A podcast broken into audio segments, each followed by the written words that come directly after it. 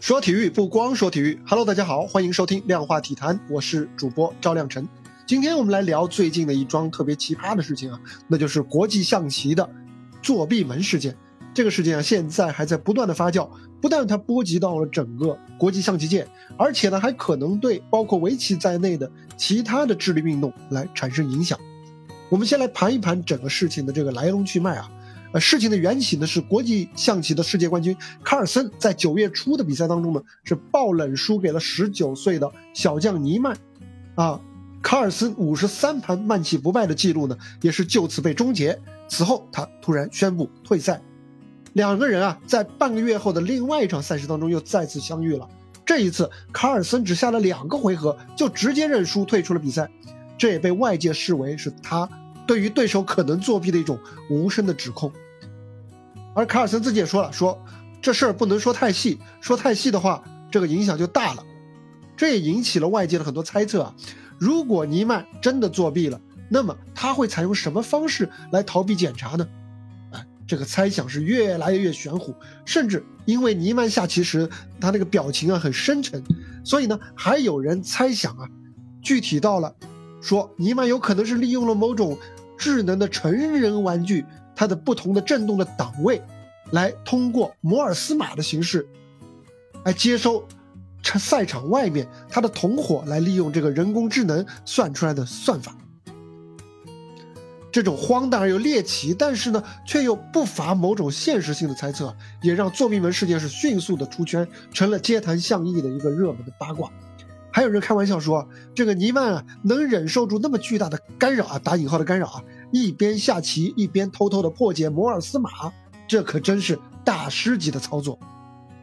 事情呢，最近是又有了最新的进展。先是卡尔森，他在九月底的时候呢，是终于打破了沉默，明确表态说：“我怀疑尼曼作弊。”他是这么说的：“他说，在我俩的这个整盘棋当中呢，我觉得他一点都不紧张，甚至他没有专注于。”关键的局面，言下之意啊，他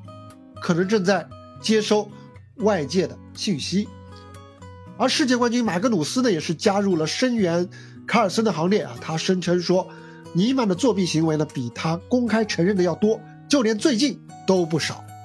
而国际象棋网站完成的一份长达七十二页的调查报告呢，也是支持这个观点。报告显示说，虽然尼曼声称啊自己此前呢只有在十二岁和十六岁年少无知的时候有过两次作弊，而事实上呢，这个尼曼他有在一百多次网上比赛当中获得非法帮助的重大嫌疑和前科，而且呢，尼曼自己私下也承认过这一点，并且呢，他在随后一段时间是被禁止进入这个国际象棋网站。这个报告还写说。作为一个棋手，尼曼的成长之路上存在很多明显的奇怪信号和非同寻常的路径。那么，尼曼本人对于这些指责的态度是怎样的呢？在最近结束的这个美国全国国际象棋锦标赛上，刚刚赢了第一轮的这个尼曼呢，说自己是不会退缩，他说自己是有真材实料的。但是呢，有点搞笑也有点讽刺的是。当主持人说希望能够和他复盘来讨论刚刚结束的那盘棋的时候，尼曼却拒绝了。他说：“对不起，就这样，因为这是一场如此漂亮的比赛，我甚至不需要去描述它。”这个说法听上去就有点心虚，就不太诚实。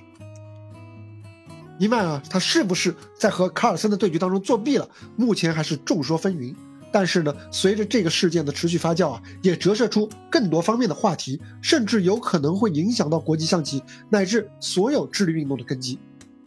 人工智能软硬件的快速发展，已经让人类在所有的智力运动的赛场上都已经没有办法跟人工智能来比肩了。就连有着人类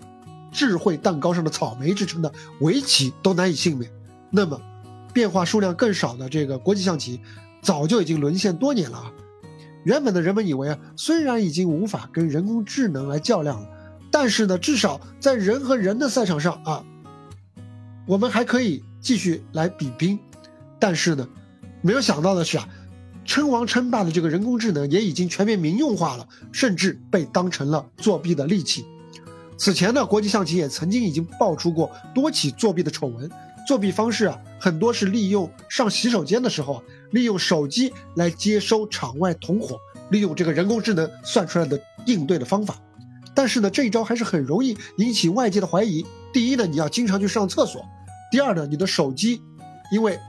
比较明显啊，也是比较容易暴露在视线当中，引起怀疑。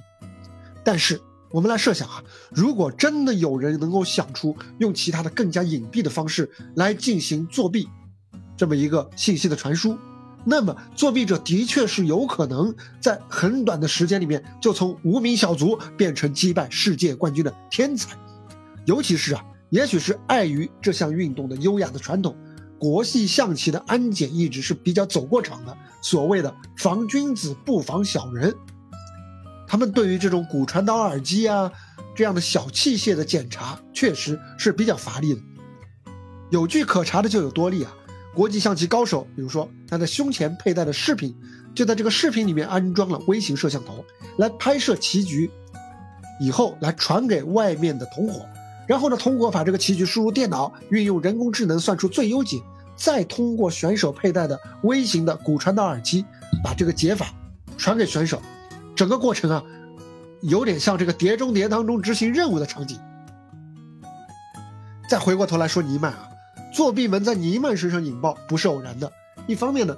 尼曼此前的排名和成绩都很不起眼，并没有展露出什么过人的地方。去年他甚至都还没有排名。所以他的窜升速度实在太惊人了。另外一方面呢，尼曼此前有作弊的前科，仅仅是他亲口承认的就已经有两次。卡尔森就说自己不想和过去经常作弊的人比赛，因为我不知道他们将来会做出什么事。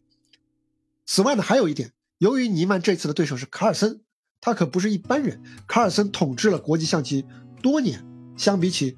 有一些棋手，我们说，我们我们说他指责对方作弊，有可能是他自己输不起来推卸责任。但是呢，尼尔森不存在这个问题。尼尔森他对于棋局的人味儿和机器味儿这么一个区别的判断，包括他对于荣誉其实已经比较看淡了。所以呢，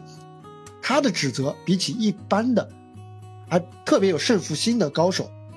的那些指控，相对来说，尼尔森的指控会更具有更高的可信度。很巧的是啊，围棋也陷入了类似的风波。在今年二月的农心杯三国围棋擂台赛上，中国队的主将柯洁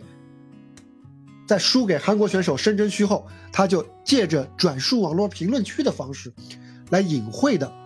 质疑申真虚有利用去洗手间的机会来作弊的嫌疑。而外界呢，也有些声音认为啊，申真虚的下法和人工智能重合度太高了。当然啊，相比起浑身都是破绽、看起来就很可疑的尼曼，申真虚啊，作为世界围棋当下的第一人，他的可信度呢还是要高一些的。因为申真虚的表现呢和他之前线下赛，呃和其他的大赛当中的表现反差不是特别大，而且呢，他此前的这么一个成功的履历也是比较经得起推敲的。毕竟啊，他的棋艺这个飞速进步的这么一个公开的练习的方式就是。大量的和人工智能来对对着下棋，所以呢，我们说深圳区下出一些机器味儿，也也是正常的。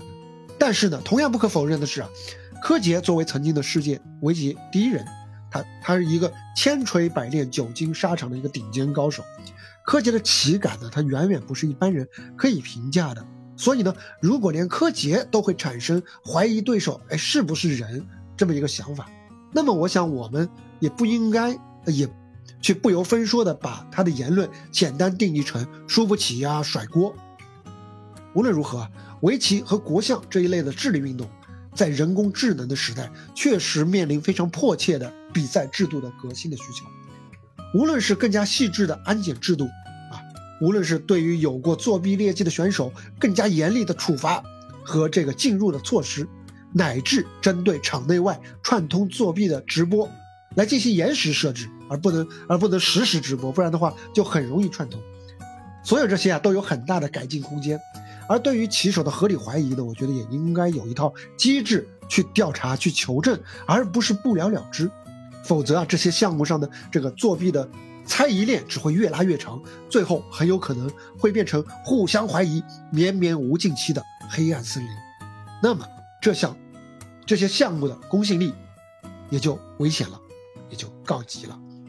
好了，这就是本期的量化体坛，欢迎点赞、留言、收藏、转发。我是赵亮晨，我们下期接着聊，拜拜。